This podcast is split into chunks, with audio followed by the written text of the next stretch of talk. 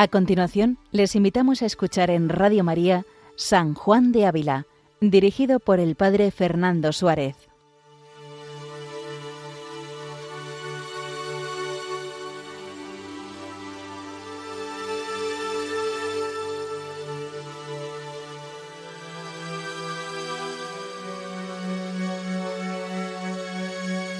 Buenos días a todos los oyentes de Radio María. Un día más, con la gracia del Señor, continuamos este programa dedicado a San Juan de Ávila, maestro y doctor de la Iglesia. Y lo hacemos pues pidiéndole especialmente que su doctrina y su magisterio nos impacten, nos ayuden a crecer en intimidad con Jesucristo, porque esta es la finalidad. Jesucristo está deseando unirse al alma cristiana y para ello es necesario abrir el entendimiento y abrir también todas las disposiciones del alma para que pueda realizarse este encuentro. Estamos siguiendo este tratado de doctrina espiritual que San Juan de Ávila escribió dirigida a una dama que tiene por título el comienzo del Salmo 44. Escucha, hija, mira, inclina el oído.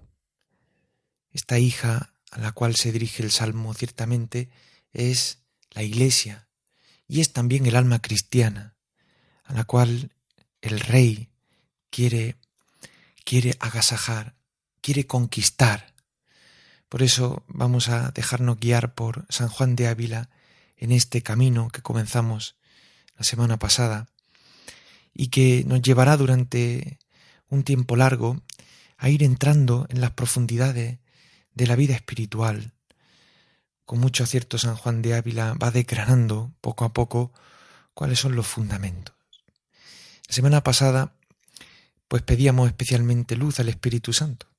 Lo pedía San Juan de Ávila al inicio del capítulo primero. Luz para que Él pueda hablarnos a nosotros y nosotros también le pedimos luz al Espíritu para que podamos entender y podamos acoger la gracia que supone este, esta ayuda y esta compañía de San Juan de Ávila en nuestra vida. Dice San Juan de Ávila que algunos hablan tan mal que oírlos es oír sirenas, que matan a sus oyentes. Es bien que veamos a quién tenemos que oír y a quién no. San Juan de Ávila nos propone abrir, abrir el oído, como decíamos en el capítulo pasado, abrir el entendimiento, abrir el oído, abrir el alma. Pero ciertamente hay oyentes que pueden oír pues cantos de sirena o pueden oír malas predicaciones. En época de San Juan de Ávila Ciertamente había sacerdotes y predicadores, pero no muchos de ellos llevaban una vida acorde a la alteza del ministerio sacerdotal. Ya Santa Teresa de Jesús advertía contra el peligro de los malos predicadores y el daño que podían hacer a las almas. Por tanto, San Juan de Ávila, al inicio de este capítulo, al inicio de este tratado nos advierte muy seriamente qué estamos escuchando o qué de dónde recibimos la fuente de nuestro alimento en la vida espiritual y nos advierte de que en nuestra vida somos alimentados por distintos lenguajes, distintas fuentes y no todas nos ayudan en la vida espiritual. Para San Juan de Ávila el origen de esto está en el propio pecado original, dice San Juan de Ávila.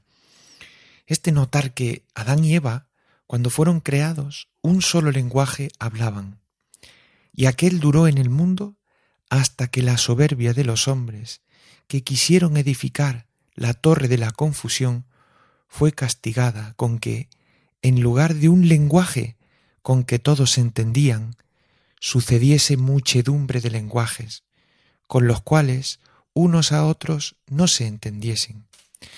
Todo esto, dice San Juan de Ávila, nos, da a entender que nuestros primeros padres, antes que se levantasen contra el que los crió, quebrantando con atrevida soberbia, su mandamiento, un solo lenguaje espiritual hablaban en su alma, el cual era una perfecta concordia que tenía uno con otro y cada uno consigo mismo y con Dios, viviendo en el quieto estado de la inocencia, obedeciendo la parte sensitiva a la racional y la racional a Dios, y así estaban en paz con Él, y se entendían muy bien a sí mismos, y tenían paz uno con otro. Por tanto, San Juan de Ávila, para que podamos comprender por qué en el mundo hay eh, tantos lenguajes, tanta forma, digamos, de entender, pues la vida nos traslada al estado de justicia original, nos traslada al momento previo antes de que el hombre pecase. Y ciertamente nos dice cómo en ese momento, el estado de justicia original, Adán y Eva vivían en paz con Dios porque hablaban el mismo lenguaje de Dios, un solo corazón. Pero es precisamente por el pecado del hombre, por esa crecida soberbia que quiere ascender a Dios y quiere construir su propia torre, es por lo que entran el pecado en el mundo y entran los distintos lenguajes. Dice, mas como se levantaron con la desobediencia atrevida contra el Señor de los cielos, fueron castigados. Y nosotros en ellos, en que en lugar de un lenguaje y bueno, con que se, se entendían bien, sucedan otros muy malos, innumerables, llenos de tal confusión y tiniebla, que ni convengan unos hombres con otros, ni uno consigo mismo, y menos con Dios. Es decir, precisamente por el pecado original, por esta entrada de distintos lenguajes que nos narra el libro del Génesis en pasaje de la Torre de Babel, Génesis 11, 9, es cuando podemos entender que entran los distintos lenguajes, que hemos de comprender bien, que hemos de discernir bien, para poder realmente escuchar el verdadero lenguaje, la verdadera palabra que ilumina nuestro corazón y nuestra vida. ¿Y cuáles son estos lenguajes que de alguna manera pueden pueden afectar a nuestra alma y a nuestra vida. Dice San Juan de Ávila, dice, y aunque estos lenguajes no tengan orden en sí, pues son la misma desorden, mas para hablar de ellos, reduzcámoslos a la orden y número de tres, que son lenguaje del mundo, carne y diablo. Aquí San Juan de Ávila, como vemos, pues acoge plenamente la tradición en cuanto a cuáles son los enemigos espirituales. Porque ciertamente los enemigos espirituales del alma o los lenguajes de los que nos advierte San Juan de Ávila son, pues ciertamente, el mundo, la carne o la concupiscencia y el diablo o el demonio. Dice San Juan de Ávila que los oficios los oficios de cada uno de estos lenguajes. Del primero, el mundo, son el hablar cosas vanas. Hablar cosas vanas es lo propio del lenguaje del mundo, las banalidades, todo aquello que no construye, que no hace crecer, todo aquello que nos separa de Dios, porque en definitiva no está orientado hacia Él, es del mundo, pero no está orientado hacia Dios. Segundo, dice San Juan de Ávila, la carne, dice, ¿cuáles son propios los oficios de la carne?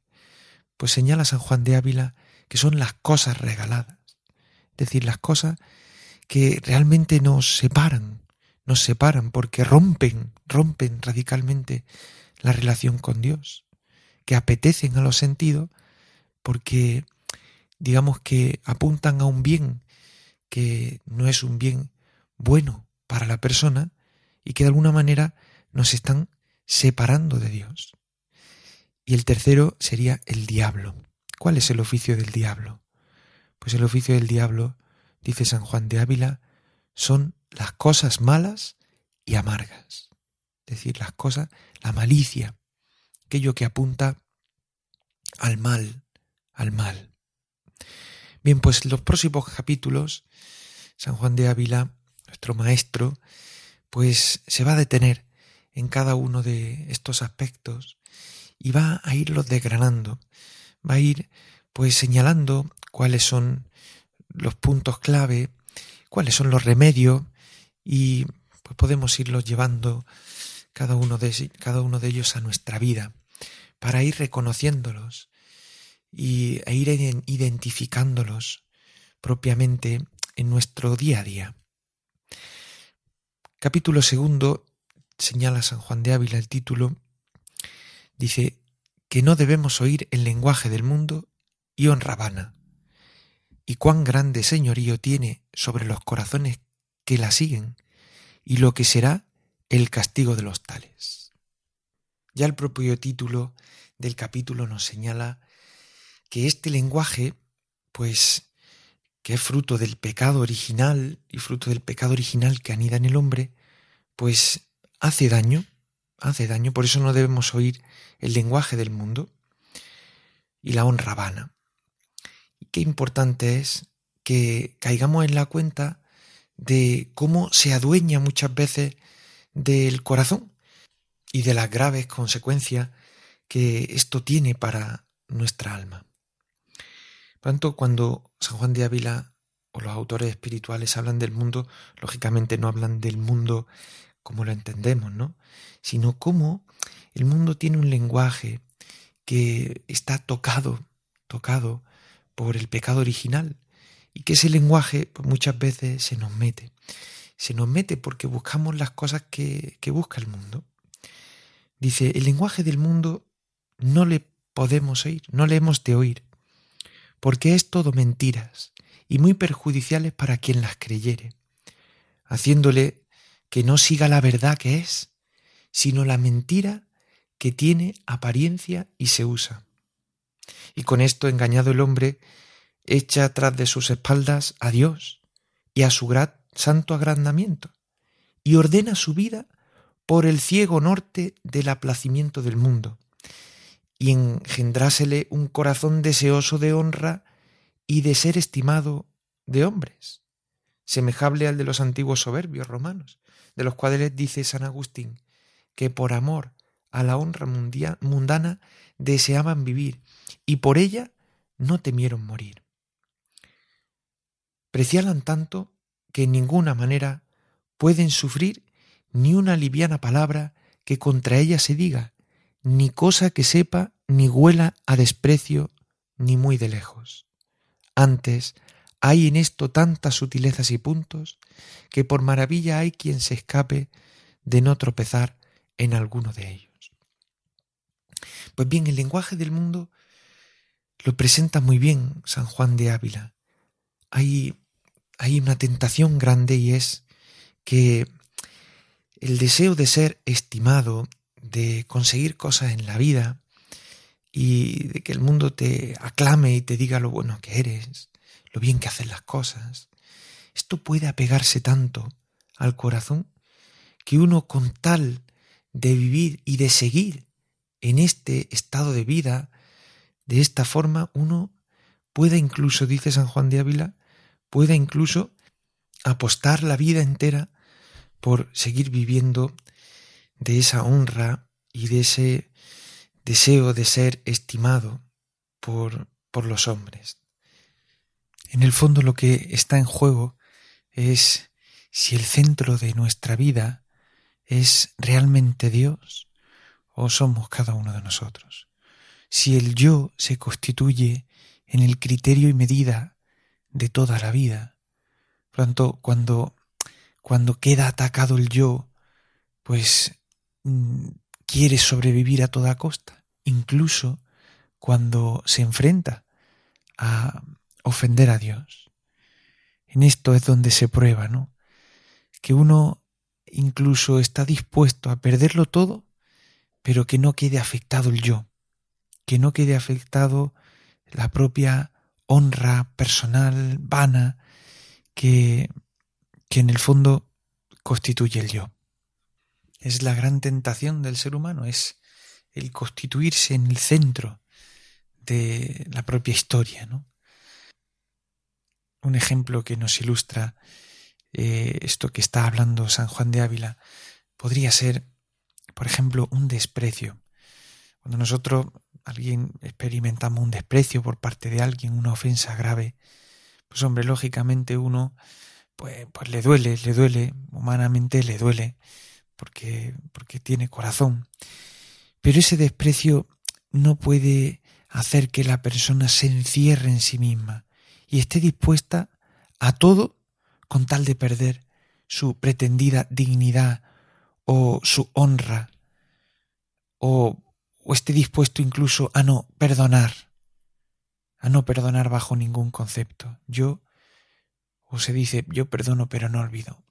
¿Entendéis? O sea que, de alguna manera, cuando la honra vana queda por encima de todo, no estoy dejando, no estoy dejando que al final Dios pueda transformar ese desprecio en algo bueno. Dice San Juan de Ávila, mas estos tan fáciles en el sentir el desprecio, cuán difíciles y pesados son en lo despreciar y en lo perdonar. Y si alguno lo quisiere hacer, qué tropel de falsos amigos y de parientes se levantarán contra él, y alegarán tales leyes y foros del mundo, que de ellos se concluya que es mejor perder la hacienda, salud, casa y mujer e hijos. Y aun esto les parece poco, pues dicen que se pierda la vida del cuerpo y del ánima, y todo lo de la tierra y del cielo, y que el mismo Dios y su ley sean tenidos en poco, y puestos debajo de los pies, porque la vanísima honra no se pierda, y sea estimada sobre todas las cosas y sobre el mismo Dios. Incluso Dios, dice San Juan de Ávila, puede quedar sumergido bajo el peso de la vana gloria y honra del mundo. Oh honra vana condenada por Cristo en la cruz a costa de sus grandes deshonras. ¿Y quién te dio asiento en el templo de Dios? ¿Qué es el corazón cristiano con tan grande estima que a semejanza del anticristo quieras tú ser más preciada que el Altísimo Dios? ¿Quién te hizo competidora de Dios? Competidora con Dios. Es decir, la vanagloria se constituye en uno de los principales competidores de Dios, porque compite en el corazón, pretende competir en el corazón del, hombre. Dice, grande es, por cierto, es tu tiranía en los corazones de los sujetos a ti, y con gran presteza y facilidad te hacen, te hacen servicio por costoso que sea. Y es que en el fondo lo que se enfrenta a la honra vana o a la vanagloria es la honra de Dios. La honra de Dios que es la única que debemos que debemos buscar en la vida, agradar a Dios, que Dios sea más honrado con nuestra vida, en el fondo. Y dice San Juan de Ávila, para terminar este punto, dice, y acaece muchas veces que alguno de los que te sirven entienden cuán vana cosa y sin tomo eres, y cuán perdida cosa es seguirte, y pudiendo librarse de tu, de tu grave yugo, con solo romper contigo, es tanta su flaqueza y miseria que eligen más reventar y hacer contra la honra de Dios que descansar y honrar a Dios huyendo de ti. Tenemos que pedirle al Señor poder identificar de qué manera se mete la honra vana del mundo, porque en el fondo lo que está en juego es que no se puede honrar a Dios convenientemente ni agradarle cuando en el centro está el yo siempre, cuando el yo se constituye en criterio y medida de toda la vida, y no se deja que al final Dios se sirva de una humillación, de un desprecio, para que uno pueda crecer interiormente.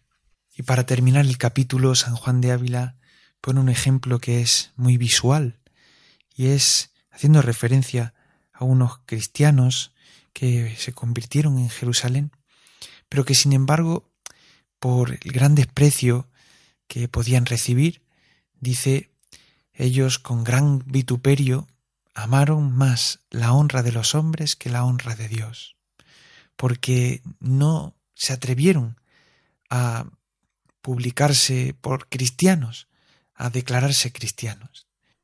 Y no lo hicieron porque, no queriendo ser despreciados de los hombres, estaban despreciando a Dios, porque apreciaron más la honra, su propia honra, que el amor de Dios.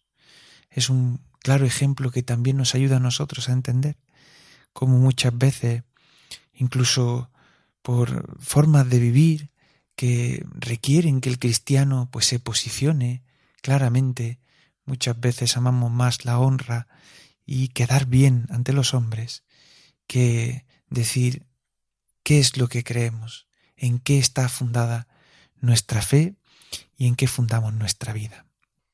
Termina San Juan de Ávila diciendo, mas hagan lo que quisieren, honren su honra hasta que no puedan más, que fija y firme está la sentencia pronunciada contra ellos por Jesucristo, soberano juez. Quien se avergonzare de mí y de mis palabras, avergonzarse ha de él el Hijo de la Virgen. El Señor de alguna manera espera de nosotros que no nos avergoncemos de Él. ¿De qué nos sirve? ¿De qué le sirve al hombre ganar el mundo si se pierde a sí mismo, si pierde lo que es? No se burle nadie, ni tenga por pequeño mal el amor de la honra del mundo, pues el Señor, que escudriña los corazones, dijo a los fariseos, ¿cómo podéis creer en mí, pues que buscáis ser honrados unos de otros, y no buscáis la honra que de solo Dios viene? pues que el Señor nos ayude a vivir esta actitud que nos pide San Juan de Ávila de no escuchar el lenguaje del mundo para así pues aprovechar bien y vencer con la fuerza que Cristo nos da todas las seducciones del mundo. Continuaremos la semana que viene con el capítulo tercero, los remedios para despreciar la honra vana del mundo. Les recuerdo que este programa puede escucharse también en el podcast de Radio María y pueden escribirnos también un correo electrónico con sus preguntas a sanjuandeávila@radiomaria.es. Gloria al Padre y al Hijo y al Espíritu Santo, como era en el principio, ahora y siempre, por los siglos de los siglos. Amén. Alabado sea Jesucristo.